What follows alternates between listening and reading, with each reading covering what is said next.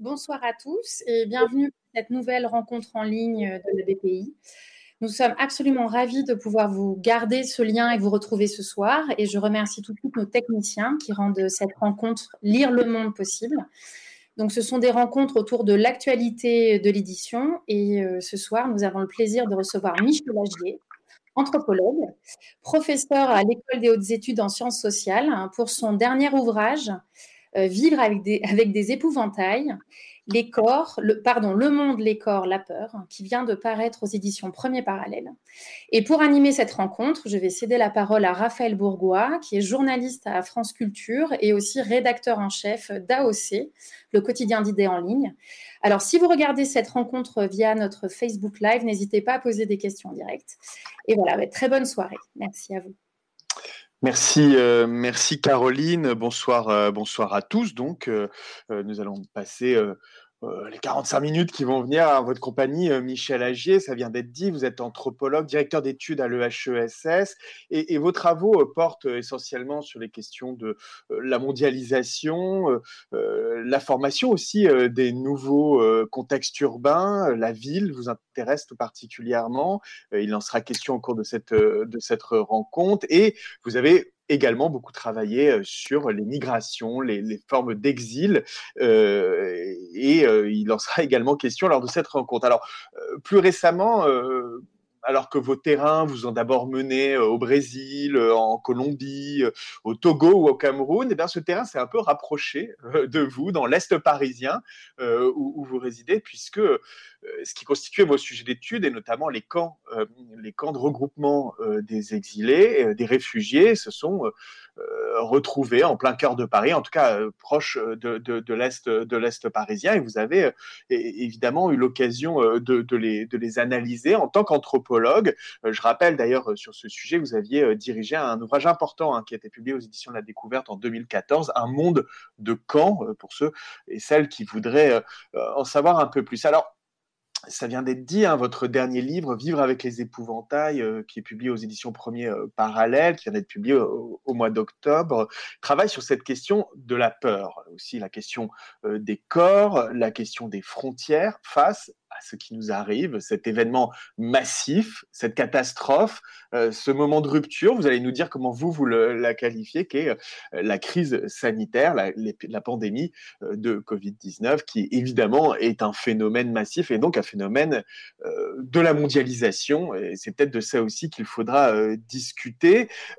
mais je voulais vous poser une première question, Michel Agier, puisque votre ouvrage commence finalement par une forme d'aveu, c'est-à-dire de dire en tant qu'anthropologue confiné, vous êtes retrouvé à faire de l'anthropologie un peu chez vous, de l'auto-ethnographie même, euh, vous dites. Et, ce qui est amusant, comme je le disais, c'est que ça, correspond un petit peu à une évolution de votre travail. C'est-à-dire que petit à petit, votre terrain s'est rapproché de vous. Et donc, je voulais vous demander comment est-ce que vous avez vécu cette période en anthropologue et comment est-ce que vous analysez cette euh, évolution finalement du monde qui a petit à petit rapproché vos sujets d'études de votre lieu de vie?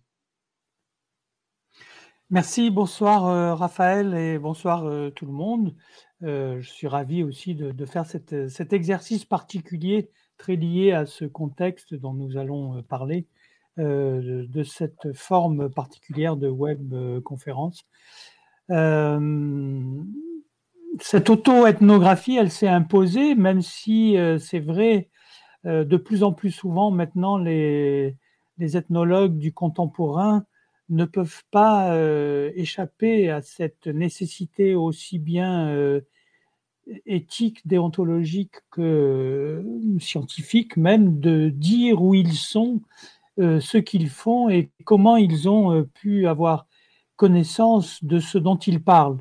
Et alors, je me suis trouvé dans ce défi particulier, de dire, ben, je suis comme tout le monde, euh, coincé entre les quatre murs de mon euh, appartement euh, parisien, pas très grand, et en outre, sans pouvoir beaucoup circuler à, à l'extérieur. Donc, que vaut cette expérience-là? Elle vaut elle vaut d'abord un témoignage. Et je pense que c'est ça aussi une dimension de l'anthropologie du présent. L'anthropologie du présent, c'est aussi une forme de témoignage qu'on laisse à un moment donné et que d'autres pourront lire et, interpréter. en plus de ce témoignage, ça a été aussi pour moi un défi un petit peu, parce que je défends beaucoup cette anthropologie qui est proche des faits, qui est proche de l'actualité d'une certaine façon, c'est-à-dire proche en général de ce qui arrive. Mes, mes auteurs de prédilection euh, sont des gens comme euh, euh, Georges Ballandier, qui a voulu analyser la décolonisation au moment où elle se faisait, et donc il a inventé le, concept de situation coloniale et de reprise d'initiative pour décrire ce moment-là. Et il s'opposait de cette manière à d'autres ethnologues qui se contentaient de d'écrire des cultures euh, exotiques euh, séparées de tout contexte. Et donc, euh, j'avais un petit peu ce défi aussi en tête. Je me dis, bah, tiens, qu'est-ce que tu es capable de dire aussi pour être utile, pour servir à quelque chose? Qu'est-ce que tu es capable de dire comme anthropologue sur ce qui est en train, ce qui est en train d'arriver? Et donc, du coup, la description, ça passait aussi par la description de, de ce que je ressentais, et donc aussi ces émotions ces moments de peur, ces moments d'inquiétude. Et puis ce que j'avais en tant qu'anthropologue en tête, c'est-à-dire tous les rapprochements, on pense toujours en relation. Même si quelqu'un n'est pas là euh, à ce moment-là pour dialoguer, je dialoguais avec d'autres rencontres que j'avais pu avoir. Et donc cet exercice-là de cet ouvrage, il est plein de, rappels d'autres terrains qui informent ce qui était en train de, ce qui est encore euh, en train de se passer. Cette anthropologie euh, informée par l'actualité, euh, celle que vous pratiquez notamment dans votre revue Monde commun, je la cite aussi parce que je ne l'ai pas citée en introduction, et c'est vrai que c'est un bon exemple de ce travail que vous voulez mener. Et justement, je me demandais quels étaient pour vous euh, les outils spécifiques euh, de l'anthropologie qui conviennent, particulièrement à cette période? Je dis ça parce que on a eu le sentiment, en tout cas moi comme observateur, comme journaliste qui travaille euh, dans, ce monde des idées, de voir émerger les anthropologues d'une façon qu'on n'avait pas forcément vue à d'autres moments. Je pense à la crise des gilets jaunes auparavant, puisque c'était un des événements les plus récents qu'on a eu à commenter aussi. Bref, on a vu des anthropologues beaucoup plus émerger. Je pense aussi à par exemple à Frédéric Keck, un anthropologue qui a beaucoup travaillé travaillé sur la question des virus, de, ceux qui alertent sur les virus euh, en Chine, les, guetteurs de virus, comme ils les appellent. Et, donc, euh, voilà, je me demandais ce qui, selon vous, constitue pour l'anthropologie, les outils spécifiques de l'anthropologie qui permettent de mieux comprendre cette période euh, de, la pandémie. Alors, je crois, que les, je crois que les outils sont les mêmes toujours de l'observation, de la participation, de, de l'apprentissage, de la description. Je pense que dans le cas de, je pense que c'est intéressant de mentionner ce, travail de, Philippe, de Frédéric Keck, puisque depuis de nombreuses années, euh, il travaille sur la, sur la production des savoirs sur les, sur les pandémies. Donc là, il y a un élément, il y a un objet euh, durable qui est moins lié à un événement particulier, mais plutôt à une succession d'événements qui permet d'éclairer remarquablement cet événement-là et la manière dont les, dont les savants, euh, dont les politiques, euh, s'empare euh, d'un virus, de ce qui se passe, de ce qui se passe dans la nature, de ce que font les oiseaux, pour euh, accompagner ou préparer les, par exemple, des, épidémies. l'exercice que, j'ai fait est plus proche, peut-être, on peut le dire méthodologiquement, de ce que vous mentionnez à propos des Gilets jaunes, puisque c'est encore cette idée de essayer d'accompagner quelque chose qui est en train d'arriver. Alors, à la différence près, effectivement, que là, on était beaucoup plus dans un, euh, dans un exercice, et pour ma part, il est tout à fait préliminaire, et je prétends pas du tout avoir réalisé un programme de recherche, mais simplement avoir proposé des pistes de, réflexion qui me semblent intéressantes à, à poursuivre, de saisir dans ce moment-là où il s'est passé quelque chose qu'on appelle une catastrophe et pourtant où on n'a rien vu, c'est ce que je disais, c'est-à-dire le, le virus est un non-être, l'ontologie du virus est en creux, c'est nous qui l'inventons finalement, ou c'est nous qui la rendons euh, dangereuse, euh, euh, qui produisons ce risque et cette, catastrophe d'une certaine façon. Non, ce qui m'a intéressé, c'est de savoir un petit peu, de recueillir les éléments qui pouvaient constituer un, problème pour l'anthropologue, c'est-à-dire euh, la question des frontières, la question du rapport au corps et la question des peurs avec cette dimension-là qui est relativement peu explorée par l'anthropologie, qui est toute, on dire, cette anthropologie des émotions, en particulier sur, sur les peurs, où là, il y a un objet particulier. Laissez venir euh, les, événements, cette forme d'attitude un peu passive hein, que vous décrivez euh, euh, dès le début de votre ouvrage, Michel Agier, Vivre avec les épouvantails. C'est quelque chose de naturel pour vous ou d'habitude vous êtes plutôt proactif à aller à, la, rencontre des choses? Comment, encore une fois, vous avez vécu cette nécessité presque de faire émerger vos impressions, vos sentiments au-delà du travail purement scientifique? Il y a une décision méthodologique à prendre à un moment donné, mais il faut d'abord s'imbiber, c'est le principe même de l'anthropologie finalement, c'est de s'imbiber de quelque chose, d'une atmosphère euh, qui est dans le lieu où on se trouve, qui n'est pas forcément chez soi. Là, ce qui est exceptionnel pour moi, c'est que ça se passe chez moi, mais encore que ce chez moi était tout relatif, mais effectivement, en général, on va quelque part et on, on crée une relation qu'on dit d'empathie ou de familiarité jusqu'à un point où on a compris quelque chose, où on est imbibé, et donc on est dans cette démarche qu'on dit inductive du, du terrain vers la théorie euh, pour produire une, connaissance, produire simplement des, problématiques. Et là, finalement, c'est un petit peu ce qui s'est passé, sauf qu'à un moment, il y a la décision. Là, vous mentionnez d'autres terrains antérieurs où effectivement, à un moment donné, par exemple, euh, en rentrant de Colombie, justement, où j'avais eu affaire à, à, la question des populations déplacées, je me suis posé la question, mais euh, est-ce que euh, pour les gens qui sont euh, déplacés forcés par les guerres et les violences, est-ce que ça change quelque chose d'être dans un camp ou non, par exemple? C'est pour ça que là, le fait d'aller voir dans les camps a été une décision méthodologique d'une certaine façon et qui était aussi assez expérimentale, puisque très rare, très rare pour, pour l'anthropologie à ce moment-là, il, y a une vingtaine d'années, c'est, c'est plus le cas maintenant. Et donc, il y a toujours une décision à prendre, mais il faut la prendre, je pense, à un moment où on est suffisamment euh, imbibé par, euh, par la réalité, par les questions que les gens qu'on rencontre se posent pour, euh, c'est peut-être ça aussi la particularité de l'anthropologie, former des problématiques d'une manière inductive, c'est-à-dire du terrain à la théorie. Alors justement, ces terrains euh, précédents, ces travaux que vous avez menés euh, euh, par le passé, Michel Agier, vont venir informer votre réflexion dans, cette, dans cet ouvrage. Et j'aimerais commencer peut-être par cette question des frontières qui évidemment traverse tout, votre, tout votre travail, les frontières nationales, mais d'autres types de frontières aussi. Vous allez, vous allez nous en parler, les frontières que constitue par exemple notre corps par rapport au monde, au monde extérieur vous constatez euh, cette fermeture, finalement, ce recours face à cette épidémie, à cette pandémie, donc à ce virus qui, lui, évidemment, ne connaît pas les frontières et dans un monde mondialisé les traverse même assez facilement. Euh, vous constatez ce besoin de repli, euh, de repli national. Est-ce que vous avez été surpris? Comment est-ce que vous l'avez interprété, Michel Lagier Oui, les deux aspects m'ont interrogé en même temps, c'est-à-dire d'un côté, euh, la rapidité qu'ont eu les États, et en France notamment, pour dire euh, euh, il y a un problème, on va fermer les frontières nationales.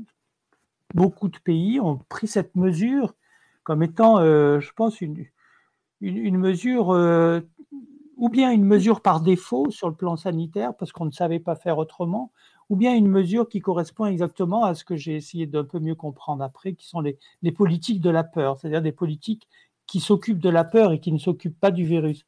Et en l'occurrence, on a d'ailleurs entendu, comme on l'avait déjà entendu sur d'autres questions, et notamment les questions migratoires, euh, oui, euh, oui, on le sait bien, ça sert à rien, mais ça rassure. Fermer les frontières nationales est quelque chose qui rassure. Alors, si ça rassure, eh ben, c'est bien que c'est fait que ça s'adresse à la peur et ça ne s'adresse pas au virus. Et donc, l'autre aspect qui m'a semblé euh, intéressant, c'est à l'encontre de certains commentaires qui étaient faits et qui, euh, euh, se félicitaient ou s'étonnaient, enfin peu importe, du retour des frontières nationales, moi je me suis dit, mais en fait c'est évident qu'il y a non pas un retour des frontières nationales, mais une complexité des frontières, la pandémie a ses propres frontières qui ne sont pas nos frontières habituelles euh, nationales. Et la première frontière de la pandémie, effectivement, c'est le corps. on l'a bien vu avec les, premières euh, mesures de protection des personnels soignants qui étaient les plus au contact, qui protégeaient leur corps. On l'a bien vu avec la question des masques, qui maintenant est évidente, mais au début, ça n'était pas si évident que ça. Et maintenant, on dit, bah oui, bien sûr, c'est le corps qu'il faut protéger. Et on revient à ces théories plus anciennes euh, que d'autres aussi ont portées, des philosophes, que la, finalement, la première frontière, c'est la frontière du corps et c'est même la peau qui fait frontière. Après, euh, euh, ça peut être la tente, ça peut être la toile, ça peut être ce qui entoure le corps. mais on s'est aperçu qu'on pouvait prendre deux branches finalement dans cette, euh, dans cette réflexion. L'une, c'était de suivre le virus à partir de ce que peut nous dire l'épidémiologie, qui ressemble beaucoup à ce que peut dire l'anthropologie, c'est-à-dire des analyses de réseau. Depuis les années 50, il existe tout un courant dans l'anthropologie, notamment l'anthropologie britannique, qui s'appelle la network analysis, qui étudie les réseaux, les réseaux en étoiles, les réseaux à premier, avec les relations primaires, secondaires, tertiaires, etc., et avec des relations intenses ou des relations ou des liens faibles. Tout ça a été très décrit et théorisé, et on s'aperçoit qu'on peut aussi bien le faire correspondre pratiquement à, l'épidémiologie, à la circulation, à l'analyse de la, de la circulation du, du virus. On a découvert un, on a découvert un concept de l'épidémiologie qui maintenant est devenu un mot de, du langage public, qui est le cluster. Ben, le cluster, c'est exactement le réseau, c'est ça, c'est l'unité. C'est l'unité sociale formée par un réseau de relations, qui veut dire que les corps sont des personnes, les personnes ont des corps, les deux choses sont, mêlées. Et cette, euh, cette frontière, donc pour, dire, cette frontière de la pandémie, elle va depuis mon corps de chacun, de chacun des corps en particulier jusqu'à la planète tout entière, de corps à corps, d'une certaine façon, de, réseau en réseau. Et euh, dans ce cadre-là, effectivement, euh, la frontière nationale est une espèce de, construction politique qui vient par en dessus, euh, qui n'a pas a priori, qui ne correspond pas a priori avec les frontières de la pandémie. Oui, vous faites cette hypothèse, Michel Agier, d'un espace continu en fait, euh, qui, est fait d'individus, de clusters, vous l'avez dit, de réseaux, et, finalement de la planète euh, tout entière. Et, euh, vous nous dites, on comprendrait mieux l'épidémie si on se débarrassait du, cadre national, parce que les frontières sanitaires passent par-dessus toutes les autres formes de frontières. Voilà. Et là, ça s'est imposé. Alors, ça s'est imposé aussi dans le fait que ça a été aussi euh, cette imposition des corps et de la, et de la dimension biologique qui s'est imposée sur les autres dimensions, avec là tout cet aspect euh, biopolitique qui a été important aussi bien au niveau euh, planétaire. mais là où les frontières nationales sont revenues et, et, reviennent de manière effectivement réaliste, comme on le dit, c'est précisément parce qu'elles sont les, lieux des politiques publiques.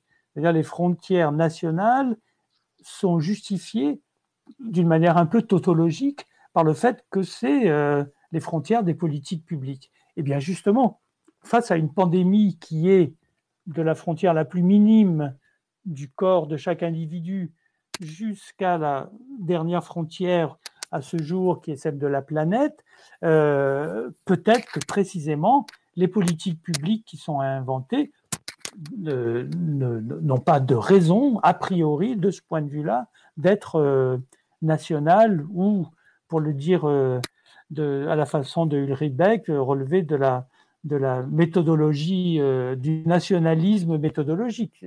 On serait plutôt dans un mondialisme ou dans un cosmopolitisme et un individualisme méthodologique dans ce cas-là. Alors, peut-être il faut que vous vous lanciez, Michel Agier, euh, pour nous dire si, selon vous, cette euh, pandémie, c'est un moment de, rupture, une catastrophe. Euh, vous avez une réflexion hein, là-dessus dans, votre, dans, votre ouvrage, c'est-à-dire comment le mieux définir ce fait social total, hein, on l'a bien compris dans votre façon de l'aborder, c'est-à-dire qui concerne, pour reprendre l'expression de Marcel Mauss, voilà, de, fait social qui concerne absolument tous les aspects de notre vie intime et commune. Comment définir ce, moment de, la pandémie Parce qu'on a le sentiment que c'est un moment qui nous plonge dans une forme de, présentisme total, c'est-à-dire qui nous coupe un petit peu de notre passé, euh, dans la mesure où quand on se retrouvait en premier confinement en mars, avril, euh, quand on parlait d'il y a deux mois, ça avait l'air d'être il y a un siècle, et en même temps, on est aussi un peu coupé de notre avenir parce que difficile de se projeter tant qu'on n'a pas une meilleure visibilité. Alors là, on commence un petit peu à sortir de la brume avec les promesses de vaccins, même si euh, voilà, on ne sait pas très très bien encore jusqu'où où est-ce qu'on va aller, Michel Agier. Mais voilà, alors comment comment définir euh, ce moment euh, parce que ça nous aiderait probablement à savoir un petit peu comment se situer et comment et comment s'en sortir. Oui, oui, oui, effectivement, on est à la fois sur un, un fait social total parce qu'il il représente en condensé l'ensemble de la société à un moment donné. Et là, en l'occurrence l'ensemble de la société, eh bien, elle est mondiale. C'est ça, ça qui est à saisir aussi dans ce fait social total qui est mondial. C'est sa particularité, je pense. C'est un événement parce qu'il fait rupture, il fait interruption, il nous a arrêtés dans tous nos rythmes, dans nos rites, dans nos habitudes, dans tous les mécanismes sociaux. Et il a une dimension de catastrophe dans ce qu'il a été ressenti. C'est pour ça que j'ai cette discussion aussi de c'est quoi au juste la, catastrophe, c'est quoi finalement, euh, puisque à la fin j'aborde aussi un petit peu cette, cette question-là, le, le, catastrophisme ou la peur de la catastrophe, la peur de la catastrophe qui fait la catastrophe d'une certaine façon.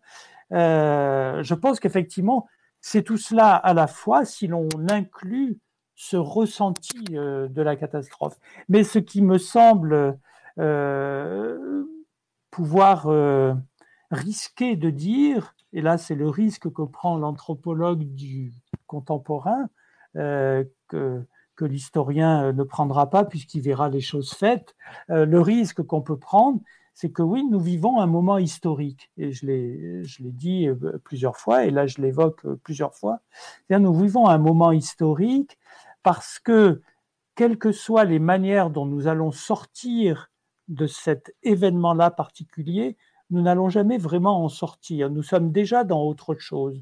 Et le mythe même du monde d'après est un mythe, est un beau, est un beau mythe nécessaire pour parler euh, de, de nos désirs et de ce que, de ce que l'on veut pour, euh, pour, le, pour le futur. On, on, redonne sens à du futur en parlant du, du monde d'après. Mais le monde d'après n'existe pas, il est déjà là, on est déjà dans le, on est déjà dans l'après en même temps que dans le, que dans le présent. Le présent se transforme et nous sommes en train de vivre le changement social impliqué par, cette, par cet événement-là.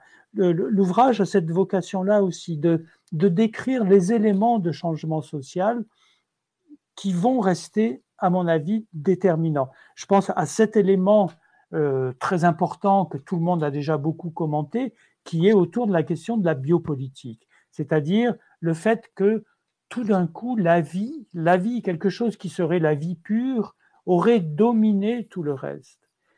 Eh bien, on s'est rendu compte que, d'une part, effectivement, lorsque le monde entier était euh, saisi par cette euh, peur de la, de la pandémie et de cette peur de la mort ou de la maladie euh, liée à la pandémie, très rapidement, on s'est rendu compte que selon les lieux, selon les personnes, selon les catégories sociales, le vécu a été, euh, a été différent, les initiatives ont été différentes. Il y a eu certains pays où ceux qui auraient eu le pouvoir d'établir le pouvoir d'exception ne l'ont pas fait. Je pense évidemment euh, aux États-Unis ou au Brésil, qui m'est beaucoup plus proche, que je connais mieux. Au Brésil, le président a, a dit et montré que finalement euh, le virus, ça n'existait pas et qu'il fallait continuer à travailler et à vivre normalement, eh bien, ce sont les gens eux-mêmes, dans leur, en particulier dans les milieux les, plus pauvres et les, les, favelas et les quartiers populaires euh, euh, que je connais un petit peu mieux, où les gens eux-mêmes se sont organisés, ils ont fait eux-mêmes leur brigade de contrôle sanitaire, ils ont fait eux-mêmes leur pédagogie auprès des habitants pour euh, s'entraider à appliquer les mesures barrières, etc., euh, etc. D'autres lieux, on, a évoqué la question des migrants, mais c'est vrai que dans le camp de, de Moria, à Lesbos, on avait déjà des gens, 13 ou 15 000, qui étaient enfermés dans un camp, complètement à l'abandon. Ce sont les, les migrants eux-mêmes qui ont organisé des brigades sanitaires pour expliquer aux, personnes euh, comment ils devaient se protéger et comment euh, ils devaient euh, éviter la, la, transmission, la transmission du virus. Donc on voit bien que cette question finalement de la biopolitique, en devenant générale, on veut dire on est dans une situation, c'était le tout biopolitique, le monde entier était devenu biopolitique, et pourtant les inégalités, les inégalités sociales, les inégalités humanitaires, si on peut dire, et la politique se sont réintroduits euh, très très vite.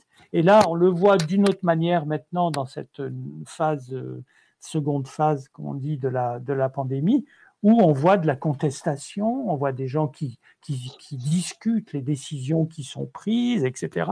Ça veut dire, là encore, que euh, dans des contextes qu'on dirait a priori euh, euh, absolument consensuel parce que relevant de l'urgence humanitaire, comme j'ai pu voir sur tout un tas de terrains euh, auparavant, eh bien, de la, de la politique, du dissensus, du désaccord serait introduit euh, dans ces, dans ces contextes-là. Donc ça, c'est un élément, ça, c'est un élément de changement durable, à la fois cette puissance de la question sanitaire générale et la repolitisation de cette question sanitaire selon les lieux, selon les catégories euh, sociales.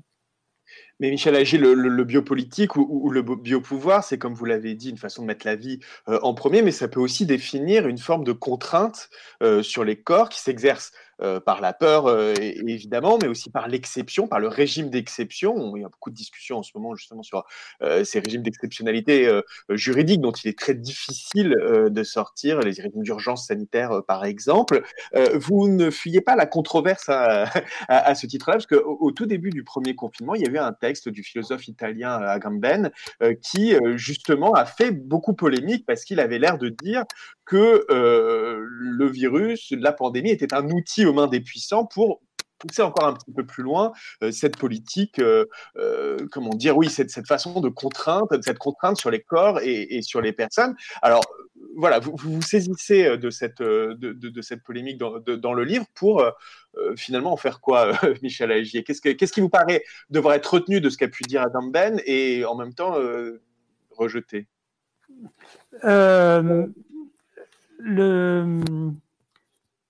L'intervention de, Agamben m'a paru à la fois erronée parce que, euh, comme tous les intellectuels, quand, quand il y a des prises de parole euh, sur des sujets polémiques publics, ben, il y a des risques qui sont pris et on prend le risque de se tromper. Et on peut dire que Agamben, de ce point de vue-là, euh, s'est trompé.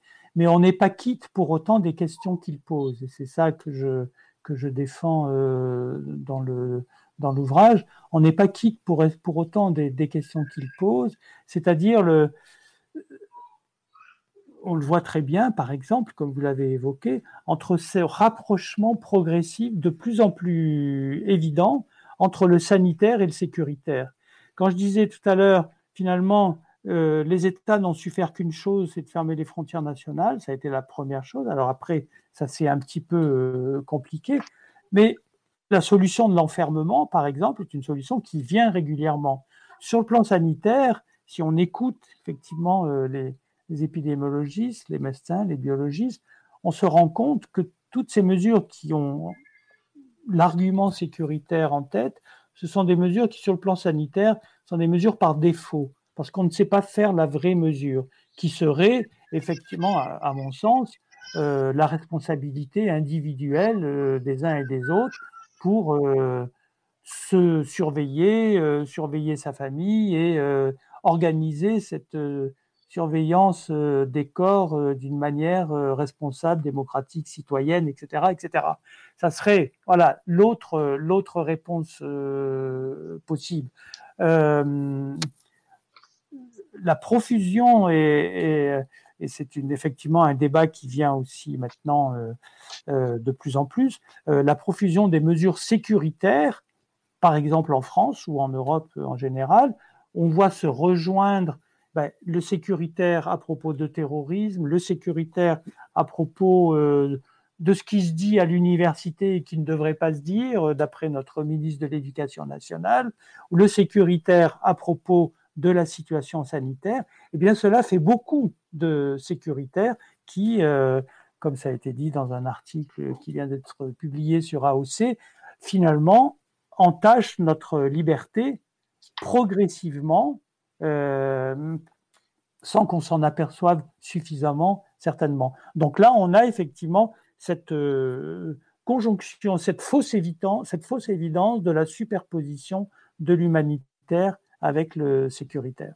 Vous faites référence à l'article de Stéphanie Hennette Vaucher euh, qui a été publié dans AOC en effet, euh, en effet hier et qui fait un peu la liste, euh, comme vous le dites, des, de ces différentes évolutions des atteintes à la liberté. Mais alors, Michel Agier, on n'a pas parlé des épouvantails, c'est le titre de votre livre quand même, ça fait une demi-heure qu'on discute à peu près et on n'a toujours pas parlé des épouvantails. Vous avez dit l'importance que vous accordez à ce sentiment, ce sentiment de la peur dans votre analyse du phénomène. mais alors, les épouvantails, qui sont ces épouvantails et, quelle, est leur fonction pour vous, Michel Agier alors pourquoi les épouvantails d'abord? Parce qu'effectivement, cette, cette, discussion même sur, euh, sur euh, la protection euh, des corps et la protection et l'importance et que prend la dimension sanitaire, eh bien, au bout du compte, derrière ce débat sur la biopolitique, elle a affaire à la peur, à la peur que nous avons, à une bonne peur,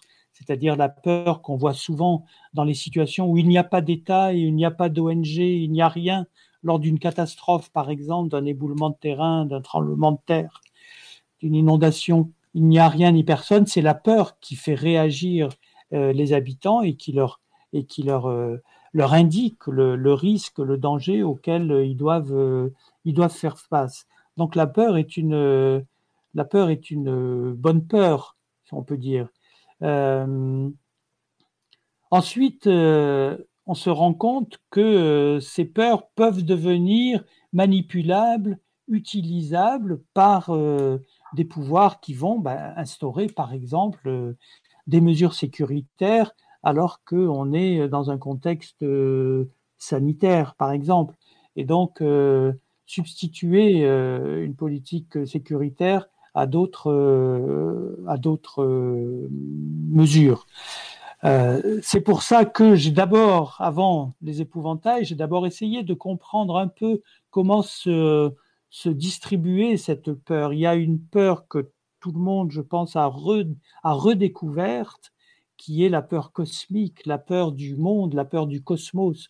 Nous nous croyions modernes au point de n'avoir euh, plus aucune raison de, craindre notre vulnérabilité, au point de croire que nous étions euh, plus forts que la nature, plus forts que, le monde.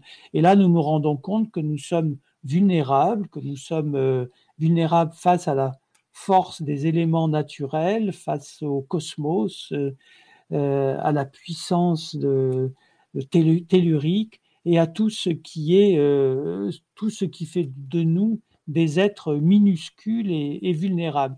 Et ce caractère minuscule et vulnérable, bien évidemment, m'a renvoyé à, un auteur qui avait beaucoup étudié ces peurs cosmiques euh, au Moyen Âge, qui est euh, Michael Bakhtin, et euh, qu'il a étudié en se demandant ce que les cultures populaires faisaient de, faisaient de ces peurs et en particulier donc dans les fêtes populaires et dans les carnavals où on voit euh, les, euh, les, gens qui reprennent ces images de la peur, qui reprennent aussi euh, les figures du déluge, de la catastrophe. C'est justement là, à ce moment-là, que revient cette image du déluge et de la catastrophe, et, s'en moquent, en font des, en font des caricatures font des, euh, figures euh, carnavalesques, des pantins et autres euh, formes de,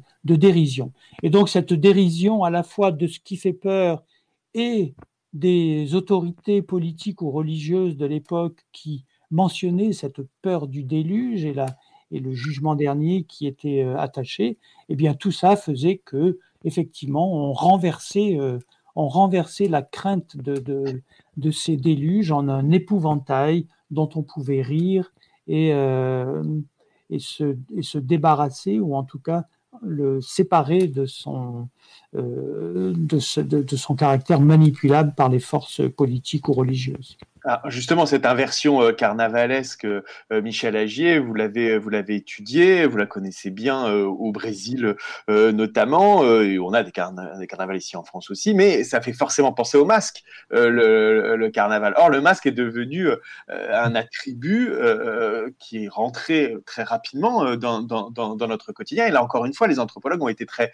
utiles dès le début pour nous expliquer que quand on pensait que les gens mettraient jamais de masque parce que culture euh, française, latine, réticente, etc. Pour expliquer mais que pas du tout. En fait, euh, les habitudes, ces rituels-là, ils s'adaptent et ils se, comment dire, ils sont adoptés euh, assez facilement. Est-ce que vous, par exemple, vous avez constaté, vous avez été étonné de voir que bah, le masque est assez bien rentré dans les mœurs en France? Comment vous l'analysez? Le, masque a fait partie de, la transformation de tous les rituels sociaux euh, ordinaires. C'est-à-dire qu'à la fois, effectivement, euh, le, masque est associé à une, euh, forme d'exception, est associé à la fête, est associé au rituel. on a commencé à voir de ce point de vue-là quelques usages des masques qui peuvent faire penser à, à ces épouvantails dont je parle, c'est-à-dire mettre un masque pour dire quelque chose qu'on ne dit pas, par exemple, avec la parole. Ça a été euh, ce qu'on a vu avec le Black Lives Matter, par exemple, et le, et le, mot d'ordre. Je, ne peux plus respirer.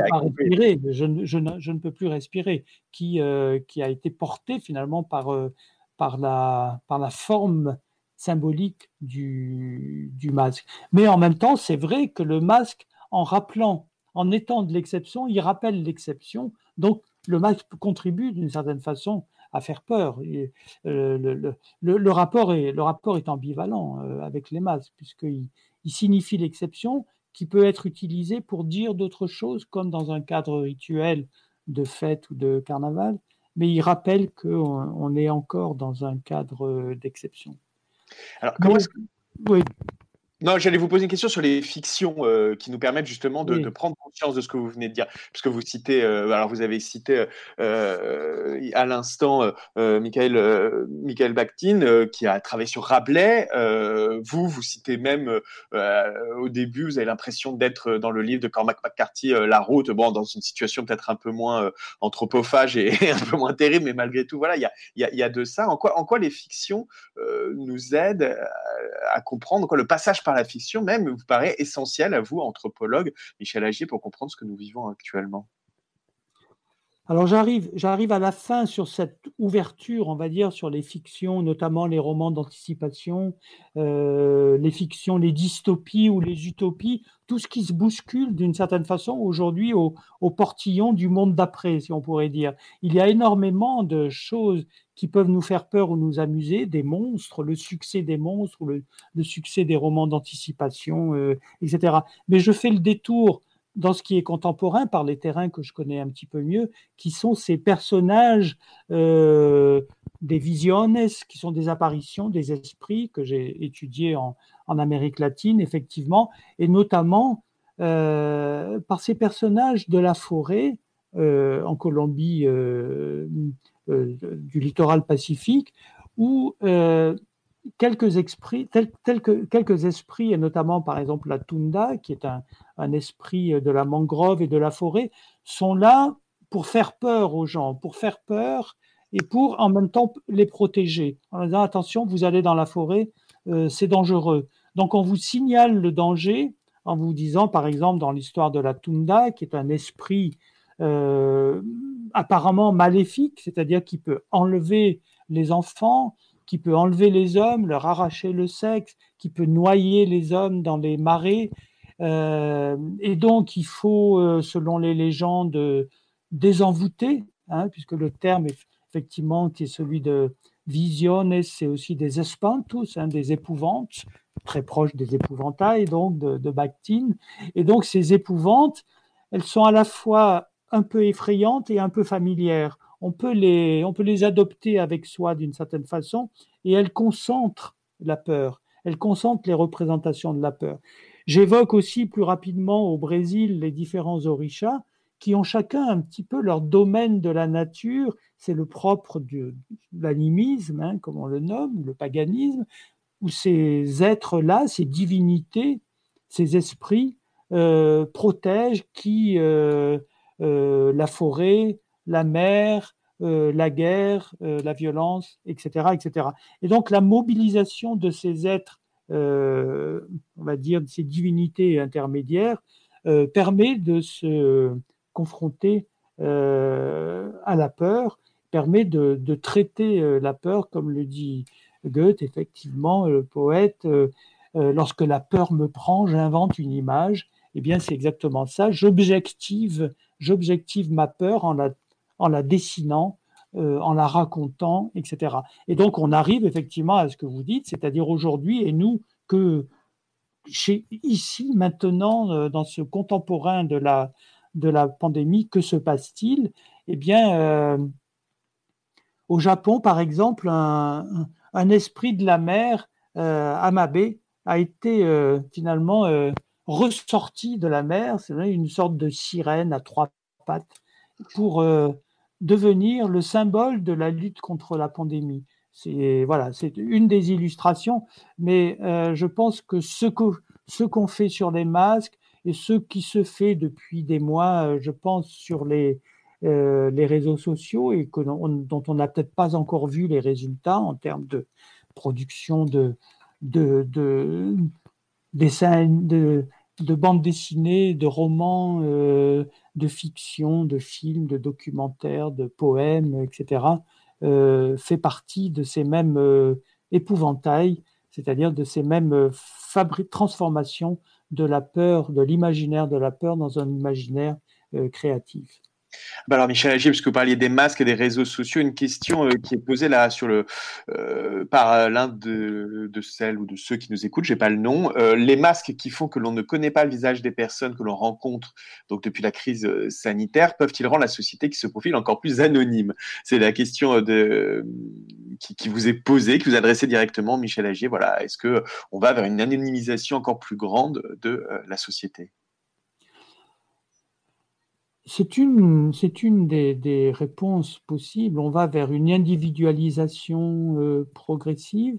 On va euh, évidemment, euh, dans un mouvement historique, on va de plus en plus vers l'enfermement sur soi, le repli sur soi, et donc une certaine, un mode de vivre incognito.